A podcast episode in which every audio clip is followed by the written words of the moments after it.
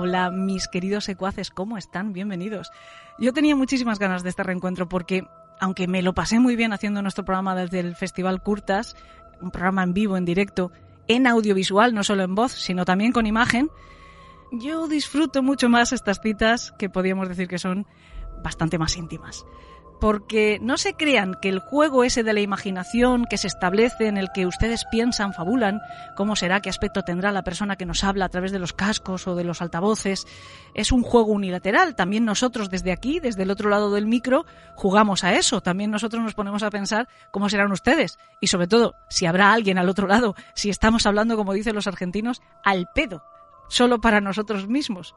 Aunque bueno, eso era más antes, eso era más de esa forma en la era pre-Facebook o en la era pre-Twitter. Ahora todos, también nosotros, en mi caso como podcaster, pero en el caso de otros, pues los youtubers o cualquier creador de contenidos digitales, podemos tener inmediata respuesta a lo que hacemos y también tenemos una mayor exposición al público porque prácticamente todos tenemos perfiles abiertos en las redes sociales y por lo tanto pues subimos fotografías, comentarios y ustedes nos van respondiendo. También vamos publicitando y vamos anunciando y vamos compartiendo todo lo que vamos haciendo. Pero con las redes sociales pasa como con casi todo, que uno ha de aprender a administrarse. Porque hay pocas cosas más expandidas ahora mismo y desde luego más insertas artificialmente en nuestra vida que las redes sociales que concentren a la vez más odio y más amor, en los que se pronuncien al mismo tiempo más halagos y más críticas, donde por decirlo de otra manera haya más ángeles y más demonios al mismo tiempo. Porque desde las redes sociales nos pueden alegrar el día o nos lo pueden amargar. Nos pueden hacer aumentar el ego hasta dimensiones desproporcionadas en algunas ocasiones o nos pueden facilitar un baño de humildad muy poco piadoso en otras ocasiones. A mí, por ejemplo, me recuerda mucho al tráfico. No sé si ustedes habrán observado que cuando nos subimos al volante parece que somos otra persona. Parece que se nos descompensan los niveles, que el cuadro de control de nuestra personalidad se vuelve loco durante el tiempo que dura el trayecto. Y una persona que es tranquila y por lo general apacible, pues puede perder los papeles al mínimo error que comete otro conductor, aquello de bajar la ventanilla, asomar el pescuezo y decir todo lo que se nos pasa por la cabeza. El manso se vuelve bravo en el coche. Pues lo mismo pasa con las redes sociales. Alabamos o denostamos a los demás con absoluta vehemencia. Es cierto que ninguno de estos aspectos es quizá materia para tratar en el país de los horrores, aunque ya le dedicamos un programa entero a hablar de los haters. Lo que sí entra directamente dentro de nuestra jurisdicción es hablar de las redes sociales como coto de caza para los asesinos. Y esto, desgraciadamente, ocurre cada vez más. Porque ese anonimato y esa inmediatez de la que siempre se habla, que siempre sale a colación cuando se explica la actuación, por ejemplo, de los trolls o de los haters, es también aprovechada por una calaña infinitamente peor, la del depredador. Como les digo, desgraciadamente hay muchísimos casos. A nosotros en esta semana solo nos ha dado tiempo a recopilar más de media docena, pero no les voy a hablar de todos. Los vamos a dejar, pues tal vez para ir desarrollándolos en próximos programas, porque hoy queremos centrarnos en uno, uno que no es muy conocido en nuestro país, pero en el que se dan una serie de elementos que hacen que esta historia sea especialmente sangrante. El jueves 19 de junio de 2014, el Servicio de Emergencias de Londres recibió una llamada de socorro un hombre pedía una ambulancia para un chico al que había visto inconsciente en la calle. Emergency ambulance. What's the address of the emergency? Cook Street. There's a young boy who got his caps outside. I don't know. Outside of which number? Uh, 47, 58. Sorry? 47, 58, I think. 47, Cook Street. Yeah, What, what area? barking. Okay. He looks like he's collapsed store, had a seizure or something. Just always just drunk. But yeah, What's the telephone number you're calling from? uh, I'm just pulled up in the car. I've got to get, well, I've got to get my car on the parking. Oh, right, don't worry about that. What's the telephone number you're calling from? Hello? El hombre no se identificó, solo dijo que al pasar con el coche por delante de un portal de la calle Cook, que no especificó para tampoco delatarse, solo dijo que estaba entre el 47 y el 58, había visto a un chico que estaba derrumbado en el suelo, que parecía quizá borracho. Pero cuando el operario de emergencias le pidió su número de teléfono, aquel buen samaritano anónimo simplemente colgó.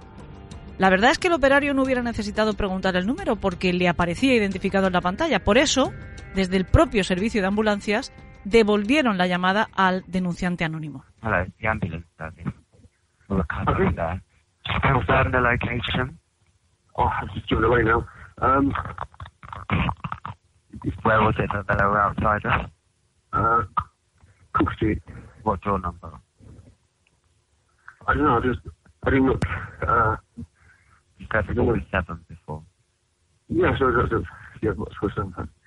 Hello, the ambulance service. Will accompany there. Just confirm the location. Oh, I'm just doing away now. Um, Where was it that they were outside of? uh, Cook Street. What door number? I don't know, I just, I didn't look. Uh, You said 47 before. yeah, so that's it. Yeah, what's for some? Yeah. So, Do you uh, think that they had a seizure? Is that correct?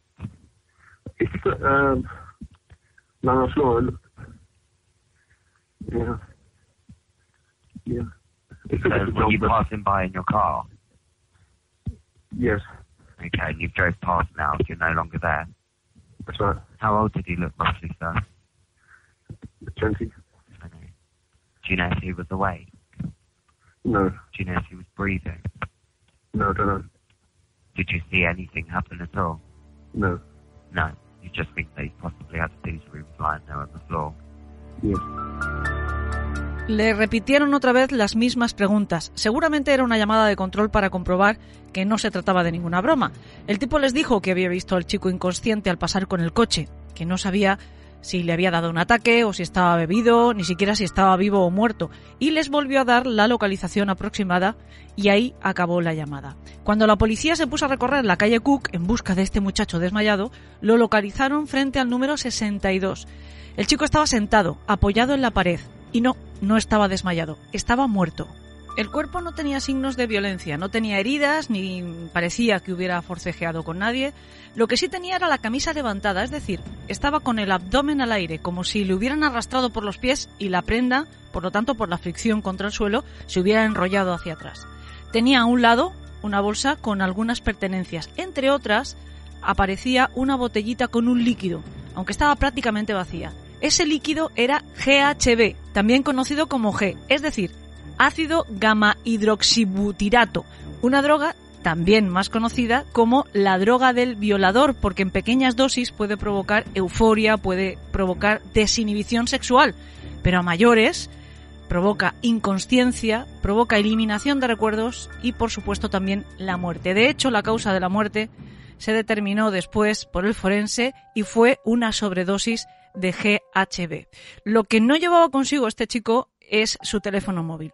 Siendo así las cosas, la policía tenía que aclarar ciertas circunstancias extrañas en cuanto al hallazgo del cadáver. Lo primero que hicieron fue identificar al difunto. Se trataba de Anthony Walgate, de 20 años, un chico nacido y criado en Hull que se había trasladado a Londres para estudiar diseño de moda en la Universidad de Middlesex. Era abiertamente gay y de vez en cuando también trabajaba como escort. Lo segundo fue intentar localizar a algún testigo que hubiera podido ver qué es lo que le había ocurrido a Anthony y lo más cercano que tenía la policía era el hombre que había llamado al servicio de emergencias. No les resultó muy difícil identificarlo. Se trataba de Stephen Port, un hombre de 40 años, que era chef.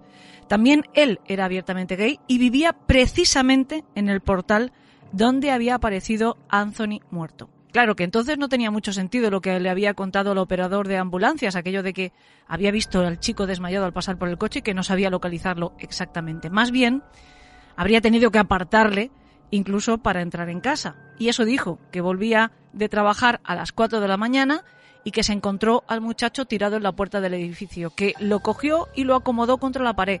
Trató de reanimarlo, dándole unas bofetaditas en la cara, y que solo consiguió que el chico emitiera una especie de gorgoteo. Así que llamó a emergencias, inventó toda esa versión que les contó por quitarse al muerto de encima y nunca mejor dicho, y se metió en su casa, se metió en su cama y se echó a dormir. Pero por supuesto, no coló. Walgate, el joven muerto, tenía la buena costumbre de avisar a sus amigos de con quién y dónde iba a trabajar en cada ocasión. Les había dicho que había quedado en Barking, o sea, en la zona donde había aparecido cadáver, con un tal Joe Dean, un tipo al que había conocido a través del portal sleepyboys.com y que le iba a pagar 800 libras por pasar con él la noche. Además, les enseñó una foto del tal Joe Dean. Pues resulta que el tal Joe Dean era en realidad Stephen Port. Así que la policía le pilló en una segunda mentira que era además de las gordas, porque había asegurado Stephen Port que no conocía de nada al chico y resulta que estaba allí porque había ido a pasar con él la noche. Y en comisaría, aunque se resistió todo lo que pudo en su declaración original, por inverosímil que fuera, finalmente comprendió que de esa manera no se iba a librar del lío en el que estaba y que más bien se iba a complicar aún más la vida. Así que tuvo que reconocer que había estado con Anthony Walgate aquella noche, que habían estado en su piso, que habían tenido sexo. Anthony, según Port, había sacado una botellita de GHB, que había apurado el contenido de aquella botellita y que minutos después pues estaba sintiendo tal sopor que se metió en su cama vestido e incluso con zapatos. Con su amante ocasional de esta guisa, llegó la hora de irse a trabajar y Port se marchó dejándole allí profundamente dormido. Cuando regresó, por la tarde-noche, se lo encontró prácticamente en la misma posición en la que lo había dejado. Así que, cuando llegó la hora de irse a dormir, solo lo apartó un poquito, lo hizo a un ladito y se metió en la misma cama. Entró en pánico cuando se despertó a eso de las 3 de la madrugada y se encontró que Walgate estaba frío y rígido. Vamos, que estaba muerto. Pensó que era buena idea sacarlo a la calle y abandonarlo allí para desvincularse de lo ocurrido.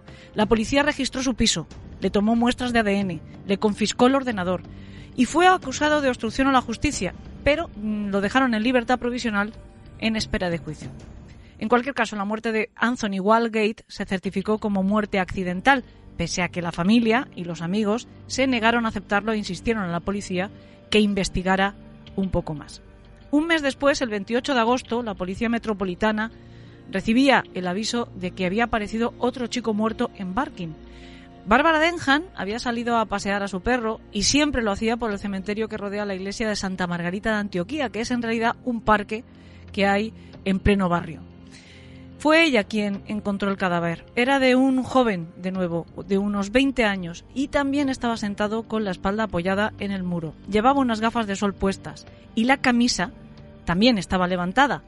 Daba la misma impresión que en el caso de Walgate, como que alguien lo hubiera arrastrado. Junto a él había dos bolsas con sus cosas, pero faltaba el teléfono móvil.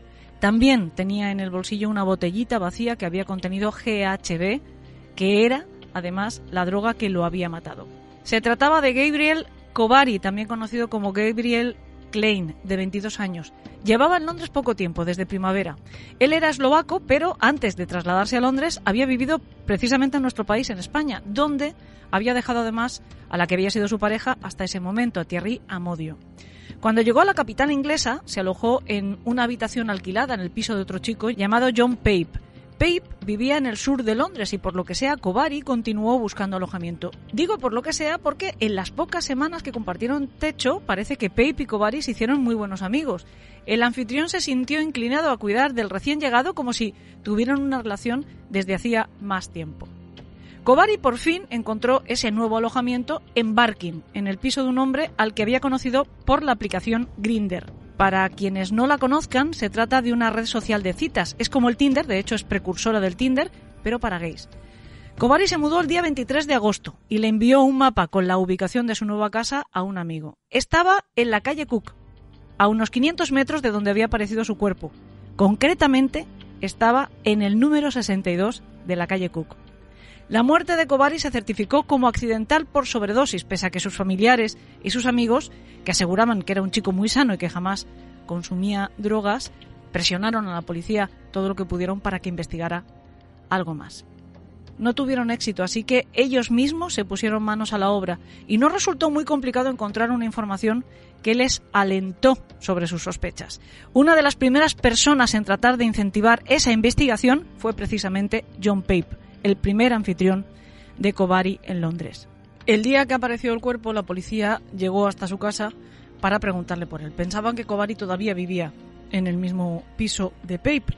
Se quedó consternado, pidió a las autoridades que investigaran a su nuevo compañero de piso, pero no le hicieron ni caso. Así que él mismo se puso manos a la obra. Lo primero que hizo fue mirar en Internet, lo que haríamos cualquiera, y fue como se enteró de que unas semanas antes de la muerte de, de Kovari se había encontrado a otro chico muerto en circunstancias muy similares y cerca de allí. Hablamos de Walgate. Él conectó inmediatamente los dos casos, sin embargo no consiguió que la policía le diera la razón. Para ellos, tanto uno como el otro eran casos cerrados. Mejor dicho, no había ni caso porque Kobari había muerto a consecuencia de su propio descuido o de su propio desmán. Exactamente lo mismo que pensaban de Walgate. Pape no cejó en su empeño y empezó a buscar aliados, así que localizó por Facebook al que fuera pareja de Kobari en España, a Thierry Amodio. Le contó sus sospechas y consiguió que se uniera a la cruzada. Thierry revisó la cuenta de su expareja en Facebook y encontró a un tal John Luke. Le habló en privado para preguntarle si se conocían en persona y así era. Luke le dijo a Thierry que había conocido a Kobari a través de la aplicación Grinder y resultaba ser una de las últimas personas que le había visto con vida. Le contó que habían estado juntos el mismo día de su muerte, juntos practicando sexo. De hecho, Luke se mostró muy preocupado porque tanto Amodio como Pape estuvieran removiendo el avispero, intentando que se iniciase una investigación criminal, porque Luke estaba seguro que iban a hallar ADN suyo en el cuerpo de Kobari y que podían incriminarle en algo de lo que era absolutamente inocente. También le dijo a Modio que se había despedido de Kobari cuando había venido a recogerle un hombre, un tipo irlandés llamado Tony, que conducía un Toyota verde. Unos días más tarde, el 19 de septiembre, John Luke volvió a ponerse en contacto con Amodio para contarle que había encontrado al tal Tony y que este a su vez le había dicho que la última vez que vio a Kobari se iba con un chaval más o menos de su misma edad y de su mismo aspecto físico, un tal Dan, a una orgía. También ese hombre, Tony, había pedido que por favor le dejaran en paz y que no le involucraran después de haber sabido que Kobari estaba muerto. Y dijo además que esas fiestas, como la fiesta a la que supuestamente había ido Kobari con ese nuevo personaje llamado Dan, eran lugares peligrosos donde hombres mayores drogaban a chicos jóvenes para violarlos. Al día siguiente de esa conversación, el 20 de septiembre, Bárbara Denham, la misma mujer que paseando al perro se había encontrado con el cuerpo de Kobari apoyado en el muro del cementerio de Santa Margarita de Antioquía, tuvo una sensación de auténtico déjà vu, porque cuando iba paseando por el mismo lugar, se encontró un nuevo cadáver en una escena que parecía un calco de la anterior. De nuevo era un chico, también moreno, también delgado, también de unos 20 años, que estaba sentado con la espalda apoyada en el muro sobre una sábana de color azul. La camisa estaba levantada hasta el pecho y en el bolsillo tenía una botellita vacía de GHB. Lo que faltaba de la botellita, la droga, era lo que le había matado. No llevaba encima ningún teléfono móvil, pero sí sujetaba una nota en la mano izquierda. Aquella nota decía, Lo siento por todos, principalmente por mi familia, pero no puedo seguir adelante nunca más. Le quité la vida a mi amigo Gabriel Klein. Solo nos estábamos divirtiendo en casa de un amigo y me dejé llevar y le di otro chute de G. No me di cuenta mientras estábamos manteniendo relaciones sexuales que él había dejado de respirar. Lo intenté todo para que volviera a hacerlo, pero ya era demasiado tarde. Fue un accidente, pero me culpo por lo que pasó y no le dije a mi familia que salí. Sé que iría a la cárcel si voy a la policía y no puedo hacerle eso a mi familia. Al menos así puedo estar otra vez con Gabriel y espero que me perdone. Por cierto, por favor, no culpéis al chico con el que estuve anoche. Solo tuvimos sexo y después le dejé. No sabe nada de lo que he hecho. He tomado lo que me quedaba de G con somníferos, así que si me mata es lo que merezco. Me siento mareado ahora porque lo he tomado hace diez minutos, así que espero que entendáis mi letra. Dejé caer mi teléfono en el camino hacia aquí, así que debería estar en cualquier parte entre la hierba. Lo siento por todos. Amor siempre.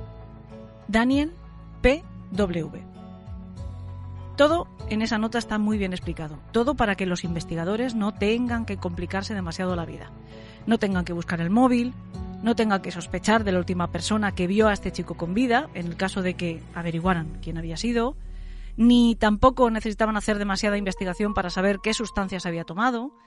La letra oportunamente se distorsionaba al final como prueba de que las drogas iban haciendo efecto, que bien podría haber escrito la nota antes de tomarlas, pienso yo. Pero bueno, en fin, todos los detalles estaban recogidos en esa nota. La firma de Daniel P.W. correspondía a Daniel Whitworth, de 21 años, cocinero. Vivía en Kent con su novio, que fue quien avisó a la policía de la desaparición de Daniel y que recibió a cambio la noticia de su muerte.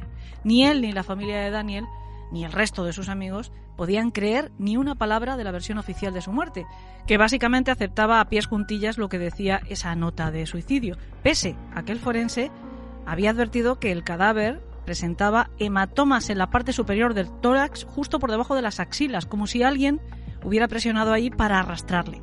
Dicho de otra manera, como si el cuerpo hubiera sido manipulado.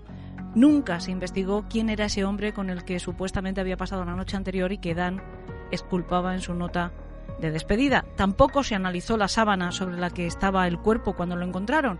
No se hizo ninguna extracción de ADN ni nada de nada. El asunto se archivó y se hizo que cuadrara muy bien la historia. La muerte de Dan, con esa nota aclaratoria, disipaba también cualquier tipo de misterio que pudiera todavía sobrevolar la muerte de Kobari. Amodio, el exnovio de Kobari, haciendo las veces de detective, instó a su confidente, a John Luke, a que contara a la policía lo que él sabía, lo que ya había compartido con él. Pero Luke le dijo que tenía miedo y le pidió algo de tiempo. También le pidió que le mantuviera informado de cualquier avance que hiciera la policía. Amodio, no obstante, puso en conocimiento de la policía estas conversaciones para que hicieran sus propias comprobaciones, pero solo obtuvo largas. Un año después del hallazgo del cuerpo de Whitworth, el 15 de septiembre de 2015, al otro lado del muro del cementerio de Santa Margarita de Antioquía, aparecía el cadáver de Jack Taylor. Estaba sentado, estaba con la espalda apoyada en el muro, estaba con la camisa subida y con una botellita vacía en el bolsillo y una jeringuilla en la otra. Había muerto por sobredosis de metanfetamina. Pero la policía no lo encontró sospechoso. Ni siquiera se preocuparon por lo que ya empezaba a parecer una epidemia de suicidios o de abuso descontrolado de drogas en Barking. La muerte se certificó como accidental y se le dio carpetazo. Pero la familia de Jack Taylor no lo consintió. Jack tenía 21 años, era delgado, era moreno, igual que Walgate, que Kobari y que Whitworth. Vivía con sus padres en Daneham, trabajaba como conductor de carretillas en el City London Bond y, como aseguraban sus hermanas, jamás se habría drogado por temor a perder ese trabajo que le gustaba muchísimo.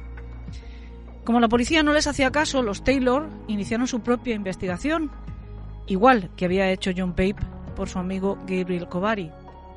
Imagínense su perplejidad cuando encontraron noticia sobre los hallazgos en el mismo lugar de otros dos jóvenes muertos de perfil muy parecido al de Jack y de un cuarto chico en idénticas circunstancias a escasos 500 metros, todos ellos en un periodo de escasos tres meses del año anterior. Todos eran jóvenes alrededor de la veintena, todos eran chicos menudos, no demasiado altos, y también muy delgaditos, con aspecto de adolescente. Los cuatro habían muerto por sobredosis de una droga con la que nunca antes habían estado asociados. Los cuatro habían aparecido muertos en el mismo lugar o muy cerca. Y los cuatro habían aparecido sentados, con la espalda apoyada contra la pared y la ropa levantada. A todos ellos les faltaba el móvil. Todos eran gays, usuarios habituales de plataformas de contacto. Y otra cosa que tenían en común es que ninguna de sus muertes había sido investigada. De haberlo hecho, de haber investigado sus muertes, habrían descubierto, por ejemplo, que justo después de que Anthony Walgate se citara con Stephen Port, ¿recuerdan a Stephen Port? El hombre que avisó al servicio de emergencias cuando Walgate ya estaba muerto y que fingió no conocerle, al que extrajeron por si acaso una muestra de ADN y que le incautaron el ordenador, aunque luego después nunca se investigó, pues como digo, justo después de que este eh, Stephen Port contactara con Walgate, había estado buscando información en Internet sobre cómo dejar a un hombre inconsciente con drogas para violarlo y sobre cómo mantener relaciones sexuales con cuerpos inertes. Si hubieran investigado la muerte de Gabriel Kobari, por ejemplo, podrían haber descubierto que la casa a la que se había mudado dos días antes de morir estaba en el número 62 de la calle Cook, que era el mismo portal exacto donde había aparecido el cadáver de Walgate, que de hecho quien le había arrendado la habitación era Stephen Port, el tipo que había llamado al servicio de emergencias por Anthony Walgate. De haber investigado, habrían sabido que Kobari había escrito a un amigo diciéndole que no le gustaba demasiado su nuevo compañero de piso, que dormía en el sofá pese a que este compañero insistiera una y otra vez en que se metiera con él en la cama. También habrían sabido que había estado hablando con un vecino por WhatsApp para decirle que Port no era una buena persona. De haberlo querido, sin duda la policía habría podido averiguar sin demasiada dificultad, como se demostró después, que John Luke, ese supuesto amigo de Kobari, con el que su novio Thierry Amodio había contactado por Facebook y que le había contado las últimas horas del chico, era un alter ego del propio Port, que trataba de esta manera de desviar la atención de su persona, aunque bueno, ya sabemos que no le hacía ninguna falta porque nunca sospecharon de él. Si hubieran investigado, aunque fuera mínimamente, el hallazgo del cadáver del tercer chico de Dan Whitworth, habrían podido encontrar ADN de otra persona en la sábana sobre la que habían dejado su cadáver. Y ese ADN habría correspondido al de Stephen Port, cuya muestra tenían desde la aparición del primer cuerpo. También podrían haber rastreado los últimos pasos de cualquiera de ellos en Internet. Por ejemplo, Whitworth había conocido a Port unas cuantas semanas antes en Fitlands, que es una importante red social gay inglesa. El 3 de septiembre, Port se decidió a invitarle a que se conociesen en persona y habían quedado para tomar una copa antes de ir a cenar a su casa. Cínicamente, Port le había dicho a Whitworth, solo para que me conozcas un poco y sepas que no soy un psicópata. La cita fue el 18 de septiembre y su cuerpo apareció el día 20. Todo esto salió a la luz gracias al tesón de las familias y a los amigos de los fallecidos. La de Taylor supo que Jack había sido captado por unas cámaras de seguridad de la estación de metro de Barking junto con un hombre a las 3 de la mañana el día que fue visto con vida por última vez. Y le dijo a la policía, le pidió una y otra vez que hiciera públicas esas imágenes para ver si alguna persona era capaz de reconocerle. Se resistieron, tardaron más de un mes en aceptar esta petición y después consiguieron que la Policía Metropolitana emitiera por televisión estas, estas imágenes. Y sin embargo, no fue ningún ciudadano anónimo quien reconoció al acompañante de Taylor. Fue un agente de policía. Se dio cuenta que se trataba otra vez de Stephen Port. Lo detuvieron el 15 de octubre. El caso pasó de la policía de Barking y Dagenham al Departamento de Homicidios de la Policía Metropolitana. En comisaría fue interrogado durante cuatro días. Y durante cuatro días negó todas y cada una de las acusaciones. Negó conocer a cualquiera de aquellos hombres. Admitió solo que quizá hubiera conocido a Whitworth puntualmente en una orgía donde solo se habría estado besando con él. Negó haber usado o comprado alguna vez GHB. Incluso negó haber estado alguna vez en la iglesia de Santa Margarita de Antioquía, salvo en una Navidad, porque le pareció un lugar espeluznante. Aún así, fue acusado de cuatro cargos de asesinato, e iba a ser solo la punta del iceberg, porque en cuanto la noticia de su detención se hizo pública, comenzaron a aparecer testigos y chicos con intención de denunciarle por abusos. Once hombres acudieron a la policía para explicar que habían sido alguna vez drogados, violados o agredidos sexualmente por Stephen Port en su piso, después de conocerse por Internet. Stephen Port había nacido en Southend, en Essex, en 1975. Cuando tenía un año, su familia se mudó a Dagenham, en el este de Londres, donde aún viven sus padres y cerca de donde él tenía su propio apartamento. Su padre, que ahora está jubilado, trabajaba como limpiador en el ayuntamiento y su madre era cajera en un supermercado. Cuando Port cumplió los 16 años, entró en la escuela de arte, pero esos estudios resultaban demasiado costosos para sus padres, así que lo dejó y comenzó a estudiar hostelería. Trabajó un tiempo en un catering hasta encontrar un puesto fijo como cocinero en la estación de autobuses de West Ham. Port salió del armario cuando tenía unos veintitantos años. En principio todo bien, solo supuso un pequeño problema para su madre porque la mujer se quedó frustrada pensando en que nunca iba a poder tener nietos de su hijo. Se independizó en el 2006 y se instaló en el apartamento que ocupaba en ese momento en Barking, que se iba a convertir además en escenario de tantas cosas monstruosas. Desde luego no perdió el tiempo. Su casa se convirtió en un local en el que se celebraban fiestas y orgías con mucha frecuencia, en la que se consumían drogas, sobre todo las drogas relacionadas con el sexo, como el GHB, como el popper, su presencia en distintas redes sociales, muchas de ellas de citas, era constante, incluso con varios perfiles a la vez. Le interesaban especialmente los chicos jóvenes, los chicos que tenían apariencia de adolescentes, los conocidos como twinks. Port llegó a trabajar como score, como prostituto, y también fue proxeneta de sus acompañantes más jóvenes, a los que además manipulaba y dominaba con muchísima facilidad. Los anunciaba, anunciaba sus servicios en esas mismas redes sociales. Algunos de estos anuncios incluían fotos del chico en cuestión inconsciente. Las búsquedas que Port solía hacer por Internet y que por fin comprobó la policía incluían términos como violación por drogas. El vídeo pornográfico que supuso la llave que abrió la puerta de las fantasías reprimidas de Port fue uno en el que se veía a un individuo deslizar en un descuido una droga en la bebida de un chico y abusar de él después de que cayera inconsciente. Esa fue su gran inspiración. A principios de 2012, Port conoció a un estudiante adolescente por Grinder. Quedaron en pasar un rato juntos en su casa. Cuando se conocieron en la estación, el chico no fue capaz de encontrar nada sospechoso en Stephen Port. Una vez en su apartamento, le puso una peli de animación y le ofreció una copa de vino. El chico la bebió y pronto, muy pronto se sintió mareado y muy cansado, así que su anfitrión le sugirió, le invitó a que se echara un rato en la cama. Y el chico lo hizo. Se durmió automáticamente. Cuando se despertó, Port lo estaba violando, pero apenas pudo mantener la conciencia un minuto. Algo muy parecido le ocurrió a otro chico un par de años después, solo que a este chico Port lo conoció a través de Fitlands. Quedaron varias veces sin que supusiera ningún tipo de problema, hasta la última en la que Port lo drogó subrepticiamente y lo dejó inconsciente.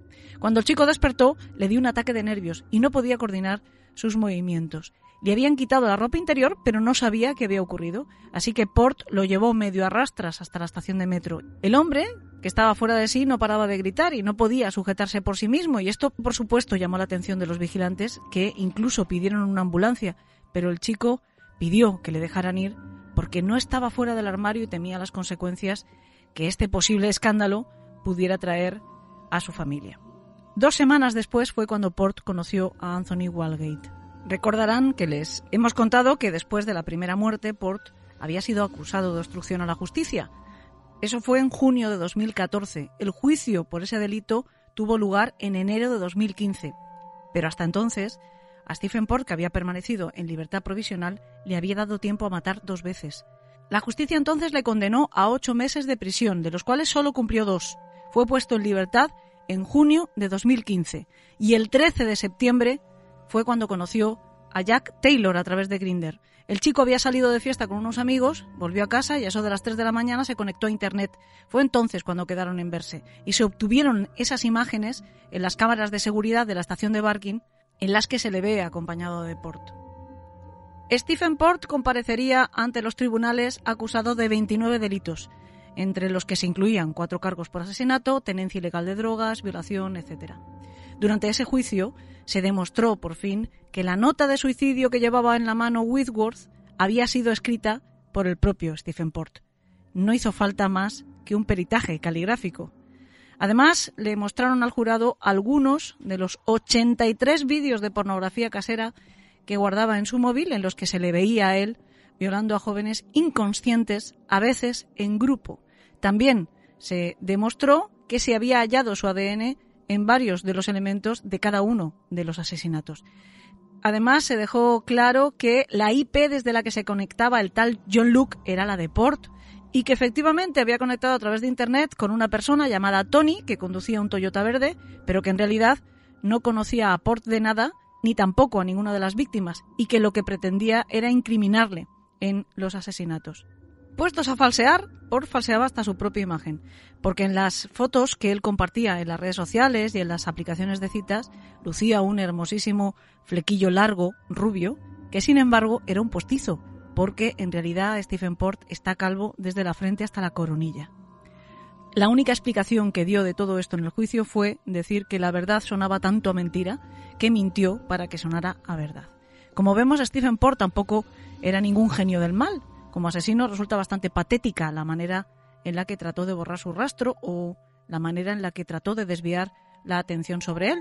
Pero incluso así le salió bien y el mérito no es suyo.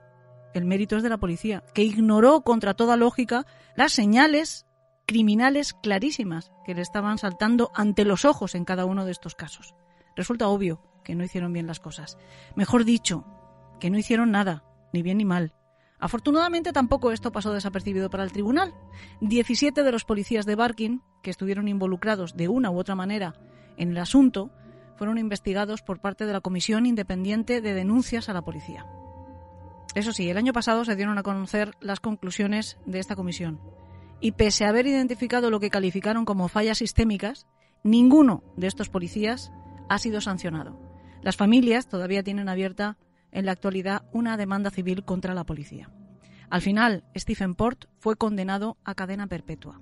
Hasta aquí les hemos contado el relato de los hechos más o menos como ocurrieron, porque inevitablemente quedan algunas lagunas por rellenar, pero solo podría hacerlo el propio asesino si las hubiera explicado. Lo que pasa es que Stephen Port se mantuvo firme en sus mentiras en todo momento. También hay cuestiones que yo creo que ni el propio Port podría explicar porque solo un profesional sabría arrojar algo de luz sobre ellas. Por eso nosotros hemos recurrido a uno y muy bueno. Ya le conocieron la temporada anterior cuando hablamos de asesinos sadomasoquistas. Hoy nos vuelve a visitar Carlos Orrillo, antropólogo y sexólogo. Pues Carlos, muy bienvenido de nuevo a El País de los Horrores. Muchísimas gracias por atender de, de nuevo nuestra llamada. ¿Qué tal? ¿Cómo estás? Pues muy bien, Elena. Encantado de estar contigo de nuevo. Un placer.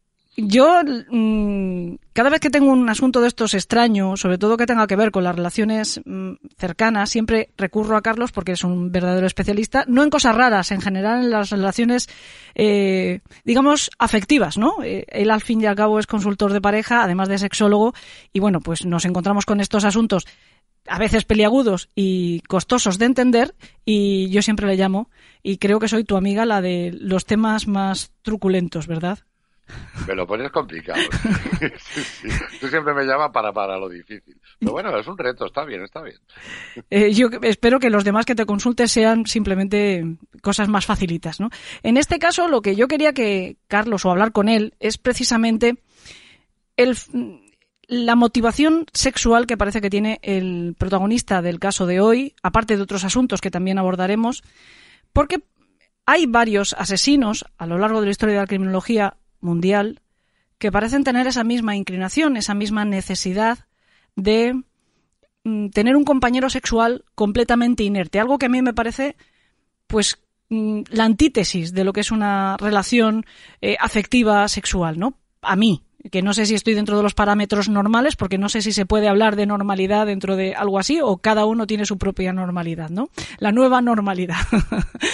en este caso es que no deja de ser significativo tener a alguien a tu lado que sea completamente pasivo hasta el punto de acabar provocándole la muerte para que esa pasividad sea eh, completa, ¿no? Está en el caso de Stephen Port, que es en el que, del que estamos hablando, pero está de una forma muy significativa también en uno de los casos más famosos de la historia, que es el del carnicero de Milwaukee, de Jeffrey Dahmer, que incluso llegó a tener un compañero que era un maniquí, un maniquí de plástico, con el que le gustaba dormir, ¿no?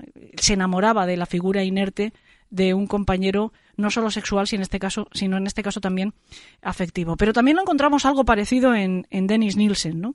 Da la casualidad también que estamos hablando de tres figuras, de tres personajes que son gays, los tres, ¿no? Que son eh, no necesariamente abiertamente como Stephen Port, que vivía su sexualidad con una absoluta normalidad. En los otros dos quizá haya algo más de represión, pero bueno, también da esa, esa, casualidad que no sé si tiene que ver o no. Pero para todo esto, pues está Carlos, que te paso eh, los arreos de matar eh, con este asunto tan complicado.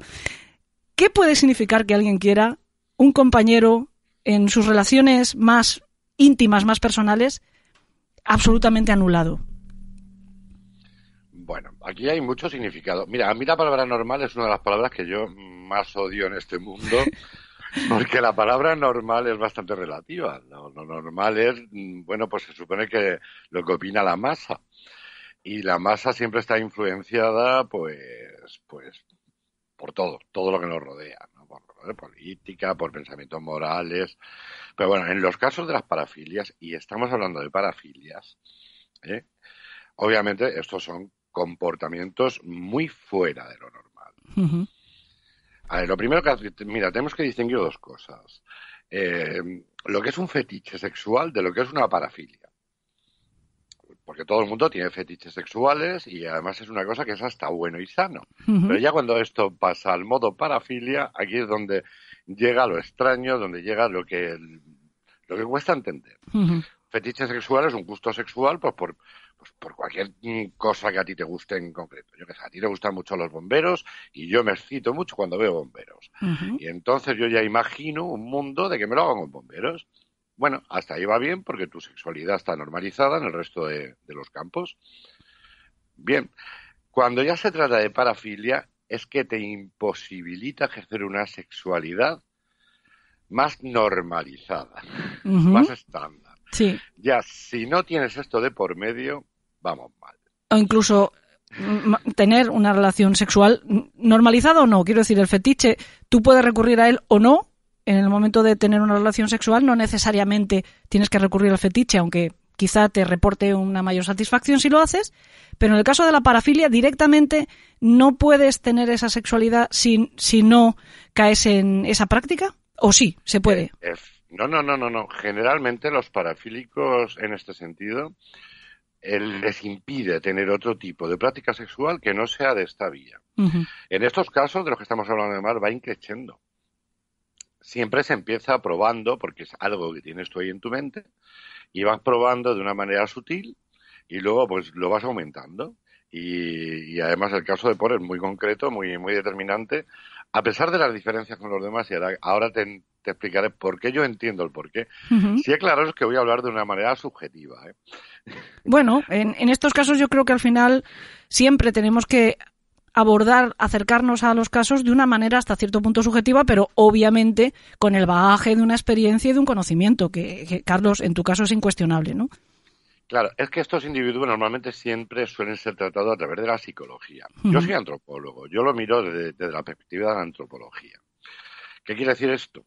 Que, bueno, la patología obviamente está ahí, pero el tema cultural es básico para que se forma esa patología. En el caso de todos los demás, los patrones son claros, o sea, están dentro del armario, eh, son personas con unas represiones brutales, pero en el caso porno, aquí hay una distinción brutal. Y hay que entender que las sexualidades son diferentes según donde estés. Entendemos que el sexo es igual en todos los sitios del planeta y nada más lejano de la realidad. O sea, la, sexualidad varía mucho según la cultura. Y ya no te digo el momento, el momento histórico, claro está. Obviamente eso influye muchísimo. El espacio-tiempo es básico. Pero un anglosajón no tiene la misma cultura sexual que un latino. Y, aquí la diferencia es brutal. Los anglosajones generalmente tienen una sexualidad bastante más agresiva. Es un cuando digo agresiva no, no, no, no tiene por qué ser violenta, ¿eh? Ajá. Pero, por ejemplo, el, tema genital, el tema penetración, suele ser más burro, más bestia. Ellos entienden la sexualidad de una manera de, venga, aquí, empotramiento, pared. Desde luego, no se puede negar que eres muy claro y gráfico hablando. es, que, es que es la, mejor manera de que lo podamos entender, porque si no cuesta. Obviamente de todo hay en el mundo, ¿eh? que ahora no piensen que todos los británicos o todos los americanos están ahí, dale que te pego en la pared. Pero sí es lo que su mente construye en, el, mundo sexual. Sin embargo, los latinos somos, mm, podríamos llamarle un poquito más románticos. Ajá. Más talameros, ¿no? Adornamos más la cosa. Hay ese previo, aunque sí genitalizamos al final, obviamente, eh, muchísimo, eh, disfrutamos de otras cosas durante el proceso que, a un anglosajón o, a otro tipo de cultura. Y fíjate que te estoy hablando de las más cercanas, ¿eh? Pues le parecen aburridísimas. no, lo entienden. y a mí esto me pasa ¿eh? en la consulta muy a menudo. Decir, si es que quiere estar aquí dos horas, aquí agonizándome, por favor, qué aburrimiento. Entonces, se pierden esas cosas. Bueno, pues en el caso de, estas parafilias ya tan extremas, hay que diferenciar porque estamos hablando del mundo gay. Por lo tanto, no se trata de una somnofilia. ¿eh? Las somnofilias es, es, esto mismo de lo que estamos hablando, son personas que tienen esa necesidad de tener sexualidad con gente dormida. Dormida, inconsciente, cuerpos inertes en definitiva. es lo que se llama el síndrome de la bella durmiente, no te lo pierdas. En su, mente, en su Bueno, mente se... cos- Si nos ponemos a, a analizar los cuentos, igual nos llevábamos algún susto que otro, ¿eh? Bueno, bueno, los cuentos, espérate, que tal y como está el mundo, dentro de nada no los prohíben todos. Exacto, todos sí, sí, unas sí. connotaciones sexuales tremendas. ¿eh? Entonces, eh, generalmente esto suele ser heterosexual. Está terriblemente idealizado a que hay una bella durmiente que cuando se despierta, pues tiene allí el príncipe de ensueño que, que vamos, que está abusando de ella. Pero como Efectivamente. es, es tan guapo, pues ella idealiza, observa el machismo que hay aquí, ¿eh? y, y, y cómo está predestinado a que la mujer va a someterse, obviamente, cuando se despierte, y que todo va a ser maravilloso. En el caso de la homosexualidad es un claro caso de dominio. Ajá. Y este es un caso absolutamente claro. No, aquí no podríamos llamar que hay efebofobia, y también aclaro que parafilia es esta, porque la efebofobia, eh, efebofobia perdón, eh, se da en personas con menor de 20 años. ¿eh? El gusto por jovencitos recién pasada la edad ado- adolescente. Estos que todavía son efebos, que todavía no están muy definidos con cuerpo de hombre-hombre. Será efebofilia, quizá, ¿no? Eh, más que fobia. es- Filia, perdón. Sí, sí, no, no, me he dado cuenta después que, mm, bueno, que, que quizá ha habido ahí un lapsus, sí. Sí, sí, Efebofilia, ¿no? toda- Que sería efebofilia. Tienes toda la razón, se me ha ido a mi la olla. un poco la inclinación esa a- al chico que todavía tiene unos rasgos físicos casi adolescentes, ¿no? Efectivamente. Y aquí siempre suelen haber un- unos, unas pautas culturales, lo, a la contra que la, la gerontofilia, que pasa igual. Siempre Sí, la sí. figura paterna es un referente y la gerontofilia lo que pasa es que me gustan las personas mayores, pues porque yo tengo un ideal de mi padre o de las personas adultas que, con las que me he criado dignos de admiración. Pues aquí pasa más o menos lo mismo, pero a la contra. Pero aquí viene el poder. Ajá. Eh, no es lo mismo tratar de forzar a una mujer ¿eh? que tratar de forzar a un hombre. De hecho, últimamente vemos por la tele pues, las famosas manadas, ¿no? que Sí. lamentablemente se, se- van a poner cada vez más de moda. No, no, no, Eh, ojalá no, ojalá, ojalá estés equivocado en esto. Pero bueno, no, no, es una lamentable- posibilidad. lamentablemente no lo estoy porque tiene mucho que ver con esto. ¿eh? Estamos hablando del sexo aprendido vía Internet. Claro. Cuando no hay educación sexual, cuando la educación sexual es cero y los niños 10, 11, 12 años tienen acceso a Internet de una manera fácil y además de manera natural, porque un niño con 10, 11 años maneja Internet como si fuera su propia mano, eh, voy a tener un comportamiento vicario de lo que estoy aprendiendo. Entonces yo estoy viendo que hay una señora que le encanta ser forzada y además tenemos que ser cuatro o cinco porque no tiene bastante. Esto mi mente, que se está moldeando todavía, lo va a normalizar. Y eso es lo que está pasando y lo que va a pasar cada vez más. Pero cuando entramos en el mundo del hombre a hombre, claro, aquí hay diferencias. Someter a un hombre no es tan fácil como someter a una mujer, simplemente por la fuerza física, pero sobre todo por la carga cultural. Ajá. Un hombre se supone que es un ser fuerte, y digo entre comillas se supone, porque si yo ya no lo soy, como Lecher me voy a tirar a este jovencito que a mí me gusta tanto. La mejor manera es llevarlo a un mundo del sueño, a un mundo de lo inerte, donde yo pueda hacer todo lo que me dé la gana con él. Obviamente la, la intención primaria no es asesinarlo, eso llega, llega después. Y normalmente en estos casos suele ocurrir por accidente. La primera vez te pasas un poquito, en el caso de Por hablamos de dosis de drogas, ¿eh? Y se te muere. Se te muere y ahí encuentras un placer de dominio absoluto. Entonces, en tu mente ya creas un patrón. Si a esto le sumas cómo funciona este mundo últimamente, pues de lo que hemos hablado, ¿no? De las nuevas tecnologías, el mundo de las drogas, ese mundo oculto. Que bueno, nosotros cuando ponemos la tele y nos enseñan, bueno, pues ciudades como Nueva York, Londres, estas ciudades tan fantásticas y tan maravillosas, pues todo lo vemos como un cuento de hadas, pero hay unos submundos brutales. ¿eh? donde las drogas son tremendas. Pues aquí tienes el cóctel perfecto para que yo cree un hábito de conducta en ello. ¿Qué pasa además la problemática de ser gay? Pues lo que ha pasado siempre con este tema, con el tema de los gays, de las prostitutas, que mm, según las investigaciones merecen la pena menos Bueno, eso me parece terrible en este caso. ¿eh? Es una de las cosas que yo creo que destaca más en el caso de Stephen Port, que es aberrante. Sí, sí, yo- Es aberrante el que caigan una y otra vez en esa estupidez de ignorar, vamos, que, que, que digan que no hay relación en estos casos. El primer cuerpo aparece a 500 metros de los otros tres, sentado en la misma posición. Vamos, yo no he visto firma más clara en mi vida, ¿no? Y sin embargo Bueno, la policía los ignoró una y otra vez. Y estamos hablando de un país con unas policías con unos recursos increíbles, terriblemente avanzados. Aquí se nota que el hecho de que los gays, bueno, si mientras que se maten entre ellos, pues no pasa nada. Claro. Y aparte Hacemos que siempre, ¿no? Como que son víctimas propiciatorias porque llevan una vida de riesgo, ¿no? E- ese fantasma del riesgo, como tú has mencionado, ¿no? Siempre también ha ocurrido con la, con la prostitución. Uy, va a ser muy difícil descubrir quién acabó con la vida de esta chica porque la vida que llevaba casi lo estaba pidiendo a gritos, ¿no? Ideas tan aberrantes como esa, es que es terrible. Y del falso, eh, del falso ideario de la promiscuidad gay. Vamos a ver, no hay nada más hipócrita que se haya hecho creer durante años y años y años que los gays son más promiscuos que los heterosexuales. No es así. O sea, la prostitución es uno de los mayores negocios que existen en el mundo y no los consumen los gays. Sí, es cierto. Los consumen los hombres, concretamente blancos heterosexuales. Y estos son los que dicen que los gays son promiscuos.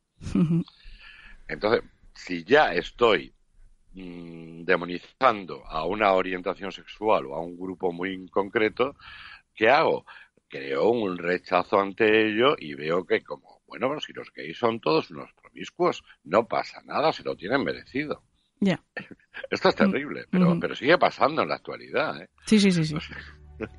Eh, y esto es lo que pasa. Ya les he comentado en la presentación que Stephen Port no es el único asesino que ha utilizado las redes sociales y concretamente Grinder como coto de caza. Vamos a dejar para próximos programas contarles con mayor detalle, por ejemplo, el caso de Mark Latunsky, que no solo asesinó al hombre al que había conocido a través de esta aplicación, sino que lo cocinó y se lo comió.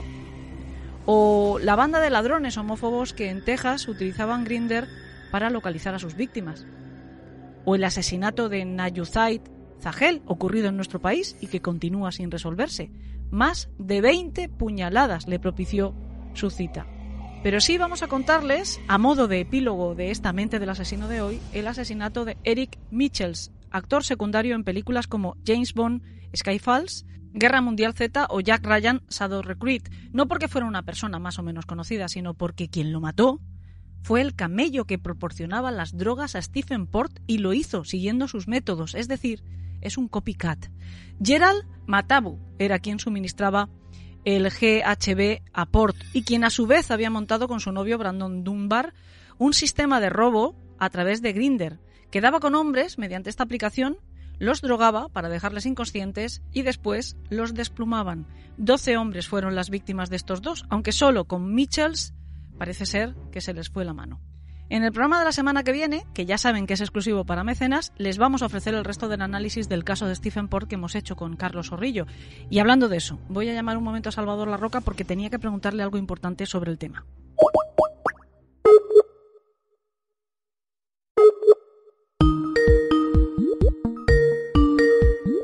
¿Sí? ¿Salva? Sí. Oye, qué sé yo, aunque eso ya lo sabes porque me estás viendo, que te llamaba porque... ¿Pero qué estás haciendo? Me estoy afeitando con la nueva Philips on Blade. ¿Has visto qué chula es? Estoy encantado, la verdad es que mola un montón. La compré en la página oficial de Philips y me llegó ayer. Y desde entonces no he podido parar. Me encanta usarla. Es, la- es inalámbrica, las baterías duran un montón y las cuchillas ni te cuento. Además, la puedes usar cuatro meses a diario y seguirán como nuevas. Además, una cosa que mola es que te afeitas incluso mientras te duchas, ¿no? Además, también sirve para los detalles finos, para recortar o perfilar. Sabes que yo tengo, que hago muñecos pequeñitos de 30 centímetros de estos de, de actores y tal, ¿no? Sí, que tú les pones pelo y, tal. Efectivamente, y con la cuchilla esta me va súper fina porque los detallitos pequeños los, los puedo hacer súper bien, ¿no? Y luego, pues mira lo que pasa, seguí probando, seguí probando y me pasé a mí mismo, ¿no? O sea, mira, mira lo que me he hecho con la barba, a, a que parezco el doctor extraño, ¿eh? Salva, en realidad lo que pareces es don limpio. ¿No se te ha ido un poquito la mano? Bueno, igu- igual sí. Ya te digo que es que es difícil parar porque es un gustazo de usar. Estoy pensando en comprarme otro de los modelos porque molan un montón. La Philips Blade tiene mogollón de variedades y son todas súper chulas. Uy, ¿qué es eso que se mueve detrás de ti? ¿El qué? No sé, parece un bicho, un bicho muy raro. ¿Qué es eso? Ah, es el, es el gato. El gato, trececito, trece, sí. Es que tam- también la he probado con él. El- este, como es un curioso y se ponía ahí a mi lado, pues lo he cogido, le he hecho un, así un, un diseño corporal. Y hasta ronroneaba y todo. Pero la verdad es que, que estoy pensando que igual me he pasado y le he de comprar un jersey. Has pelado al Mira. gato. Sí, sí, sí. Mira, mira a ver qué te parece esto. Me, me- me he pelado el logo del programa en el pecho. ¿Mola? ¿Ha quedado guay? ¿Te mola? No sé, estoy algo aturdida. Bueno, por cierto, ¿para qué llamabas? La verdad es que ya ni me acuerdo. Por cierto, mira, ¿has, has pensado en cambiar de imagen para esta temporada? ¿Te acuerdas del hater aquel que te dijo que cambiaras de peluquero?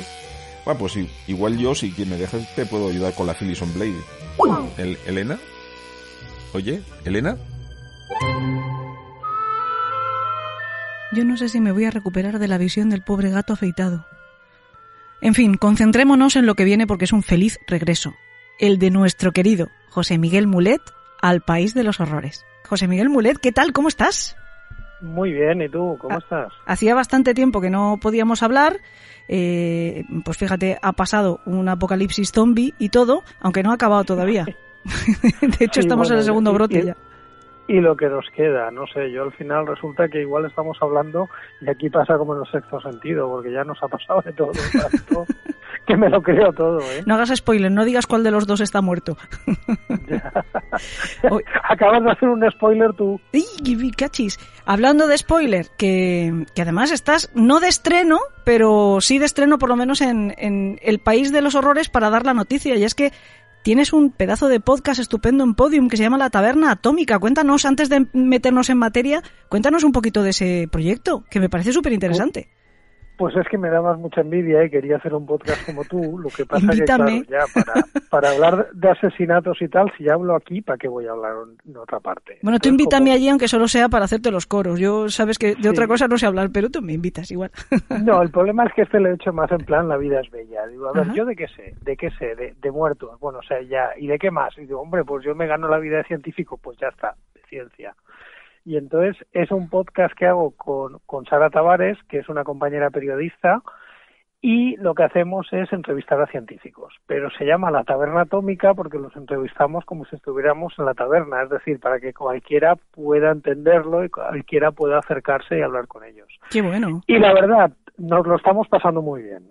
Y eh, en- entiendo que de ciencia de cualquier disciplina científica.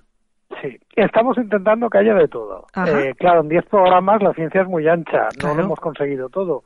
Pero mira, en el primer programa hablamos con Lluís Montoliu, que es del CNB de Madrid, que es experto en CRISPR, que ahora está tan de moda. Este hace modificación genética en ratones. Y, y nos contó cómo lo están aplicando para la COVID, cómo lo están aplicando para investigar enfermedades raras y, y la verdad es que nos reímos mucho. El segundo hablamos del cerebro adicto. Este fue un tema Ah, que igual toca de refilón lo que hemos hablado aquí, porque hablamos de adicciones y de por qué hay gente que se hace adicta y gente que no y qué tiene que ver el cerebro con eso. Hablamos con Lucía Hipólito, que es una profesora de farmacia de la Universidad de Valencia y están estudiando, entre otras cosas, cómo han cambiado los hábitos de alcohol con la COVID. Vamos, en resumen, que nos hemos bebido hasta el agua de los floreros No me digas. cuando estábamos confinados. No me digas. Sí. Anda. Parece que las cifras de venta de alcohol se han disparado bastante. Hombre, las- Cuando la gente no sabía qué hacer, Claro, las consecuencias del COVID todavía estamos descubriendo muchas de ellas. Mira, eh, haciendo un, un pequeño paréntesis, hablábamos hace un rato con Carlos Orrillo, que es eh, pues colaborador de vez en cuando del programa, él es asesor de pareja, sexólogo, y me decía que durante la pandemia, mientras que mucha gente ha perdido su trabajo, que él ha aumentado un montón eh, el volumen de trabajo y de atención que tenía que prestar por la crisis de pareja que ha provocado el COVID, que es una cosa en la que yo no había reparado y es verdad. Si pasa en vacaciones, imagínate en un confinamiento, ¿no? Es, Es que, interesantísimo. claro, y, ahora me dices tú que también el alcoholismo, ¿no? Sí, pues hombre, consumo disparado ha habido. ¿Cuántos de esos casos están relacionados ya con adicciones severas o alcoholismo? No, pues todavía no, porque todavía estamos en ello. Yo creo que a la larga se verán todos los problemas derivados del confinamiento. Luego el tercer programa, pues ya que el tema es el COVID, pues lo que hemos es llamar a un amiguete mío que es virólogo, que es José Antonio López Guerrero, que supongo que a muchos oyentes les sonará porque está saliendo en todos los programas de televisión, sale en la sexta noche, sale en el telediario como uno de los expertos en COVID, que claro, como aquí no estaba en la tele y además es amiguete y estábamos muy relajados, pues, pues mira que soltó la lengua y empezó a repartir. Claro, es que esto de la taberna tiene truco, claro, la taberna atómica tiene truco. Uno está relajadito, no se da cuenta que le están grabando, igual suelta. Yo eh, este programa os lo recomendaría porque todo lo que no lo dejan decir en la tele lo soltó por esa boquita que tiene. Wow. Que, que Dios le ha dado. Y entonces digamos que es digamos que es una COVID sin censuras. Y, y, hoy, bueno, hoy, el último programa que hemos emitido, porque claro, esto es un podcast, no sé cuándo lo irá la audiencia. Eso es, eh, estamos grabando el lunes. que hemos emitido en este momento, eh, lo digo porque sale los lunes. Si lo oís lunes es hoy, si lo oís otro día de la semana, pues el lunes anterior. bueno, si lo oyen un lunes, eh, estará subiendo el siguiente, porque esto lo estamos grabando el lunes anterior a que nosotros subamos el programa, que será el viernes. es un lío, vamos. Exacto, sí, esto es como los, los santos, es el último lunes de antes del martes, como las elecciones americanas. Como las fiestas eclesiásticas, sí. Siguiente, una cosa así. Bueno, pues en el último hablamos de vida sintética. y además traemos a un ingeniero industrial que se dedica a hacer eh, impresoras que imprimen bacterias y cosas de estas y cómo se está haciendo vida sintética, bueno, lo que se llama biología sintética, que si no sabes lo que es, es muy curioso y va a tener muchas aplicaciones y ya las está teniendo. Bueno, me parece apasionante cualquiera de los temas que me has dicho. Eh, la taberna atómica... Y quedan muchos, solamente voy a decir uno, porque claro, no quiero hacer spoilers. Vamos a traer a un físico que fue el que hizo la base matemática para los viajes en el tiempo de Star Trek. Bueno, por favor, que, creo que voy a dejar de hablar contigo, me voy a ir a escuchar tu podcast, me vas a perdonar, ¿eh? ese de Star Trek todavía no está colgado. Como, no, no, pero los que me has dicho ya, los que ya están, que además los tengo aquí ahora mismo en la página de Podium, los tengo yo aquí en la lista, eh, de hecho, mira, suscríbete a este programa. Yo ya me he suscrito, recomiendo a todos que lo hagáis porque además así te saltan las notificaciones conforme se suba un programa. Y lo bueno que tiene Podium es que se puede escuchar a través de su página web de podiumpodcast.com, pero también lo van a encontrar en iTunes, lo van a encontrar en Evox, como a nosotros, lo van a encontrar en Spotify. O sea que no tienes eh, necesariamente que ser fiel a una plataforma, sino que Podium sí comparte sus contenidos no somos racistas, queremos unas relaciones abiertas. No digas eso, que nosotros somos exclusivos de Evox y ahora vamos a quedar aquí como discriminadores. En la que mejor, no, pero yo hablaba por mí, no hablaba de, yo hablaba de lo que hago cuando me voy por ahí de fiesta. Vale. Cuando me voy de taberna. Ey, oye, lo de la taberna me ha gustado. Yo, lo que pasa es que, claro, eh, te he pedido antes que me invites, yo eh, sigo reiterando que me invites, pero como, como escucha, yo me siento allí para tomarme algo en esa taberna y escucharos y aprender mucho, porque evidentemente eh, poco voy a poder aportar yo de ciencia, pero me parece eh, cualquiera de los temas que has mencionado me parecen interesantísimos y sobre todo una cosa que es lo más importante y es que lo, lo, hagas asequible para cualquier persona por lega que sea, ¿no? Porque la ciencia es algo que a priori asusta mucho, es como la filosofía. Tenemos todos el recuerdo de haber pasado por esas materias en la escuela y es como que te producen un cierto rechazo todavía. Es como si te dicen matemáticas, uy, ¿no? Te da así un cierto escalofrío. Y sin embargo son materias apasionantes cuando te las explican de manera que sean accesibles también. Como eso lo sabíamos, lo que hemos intentado es que todo el mundo lo entienda. Y de hecho el truco es que, bueno, yo me dedico a la ciencia, pero la otra persona es periodista, es una formación parecida a la tuya. Claro, sí, sí. Entonces, ¿qué pasa? Pues como preguntamos entre los dos, además tenemos el pacto de que cuando algo no se entienda, se queja. Claro, muy bien. Y hasta que no lo entiende ella, no continuamos. Muy bien, perfecto. Aparte de eso... O hasta que no lo entiendo yo, a veces, ¿eh? También hay que decirlo. Aparte de eso, tú eres, tú eres científico, pero también eres docente y sabes cómo adaptarte para que todo el mundo te pueda entender. Eso es importante. O por lo menos lo intento. no siempre lo consigo, pero, pero ya tenemos a alguien dándome patadas debajo de la mesa o quejándose de que eso no lo entiende. Me parece muy bien. Todo, todo, todo lo entiende alguien que tenga una formación de letras. Mira que me gusta poco eso de las ciencias y las letras, pero vamos, para tengas la formación que tengas. De todas maneras, te advierto que el buen periodista, el buen periodista es el que sabe hacerse pasar por tonto fenomenal. Porque tiene que preguntar incluso lo que él ha entendido como si no. Ese es el buen periodista. Y hablando de periodismo, hoy vamos a adoptar un poco el papel más que de periodistas, diría que de críticos, ¿no? O tú. Te voy a dejar porque yo no puedo hablar todavía del libro. Lo tengo desde que lo mencionamos, hace un montón de, tiempo que tú me escribiste y me dijiste, oye, échale un vistazo a este libro. Y yo lo conseguí y lo tengo en barbecho porque eh, esto de la pandemia a mí me ha pasado como con, a Carlos, sin tener que asesorar a nadie, pero parece que se me ha multiplicado un poco el trabajo y tengo una pila de libros por leerme importante. Pero en cualquier caso es muy seductor incluso por la tapa ya directamente. Si además averiguas un poco de qué va, para nuestros secuaces, para mí misma, creo que es una documentación muy, muy, muy interesante y muy seductora. Se llama Hijos de Caín y es una retrospectiva histórica de la figura del asesino en serie, pero desde la prehistoria. Lo escribe Peter Bronsky, que es un divulgador histórico. Es un historiador, pero además metido a divulgador y que además ha tenido su propia experiencia con asesinos en serie, según tengo entendido. Exacto. El índice es bastante peculiar, o sea, los temas, tal y como él los segmenta, los títulos que le da a cada uno de los apartados que va a tratar el libro, pues también juega un poco a esa seducción con títulos que no acabas de entender hasta que te pones, te, sumerges ¿no? en la lectura. Pero aún así son muy interesantes porque, como digo, no habla del asesino en serie desde que existe como término, desde que lo conocemos, que más o menos lo situamos cuando Jack el Destripador, ¿no? Que es en realidad cuando se cubre la información de los asesinos en serie por parte de los medios. Pero obviamente no lo ha inventado la modernidad esa figura, ¿no? Existe desde que el hombre es hombre y desde que existe la pulsión de matar, ¿no? Tú sí que lo has leído y me decías que efectivamente es muy interesante, pero que aún así tienes algún, alguna cosa que te encaja peor me vas a hacer una reseña lo más objetiva posible sobre el libro. Exacto. Hmm. A ver, eh, mira, yo te voy a decir, yo como tengo un blog y de vez en cuando hago reseñas de libros, pues qué pasa, que las editoriales me envían y tengo ya una torre de libros, casi todos son de ciencia, pero en cambio este me llegó y, y porque, a ver, voy a decirlo, no me lo he comprado, me lo ha regalado la editorial Ariel, esto que quede claro. Es decir, si tenemos patrocinios, hay que decirlo. Bueno, porque se pongan contentos que ya gracias a ti hay una que lo ha comprado, que soy yo, que a mí no me ha patrocinado. Diles que me pues manden a mí también algo. Ya ya han amortizado el libro que me regalaron. Vale.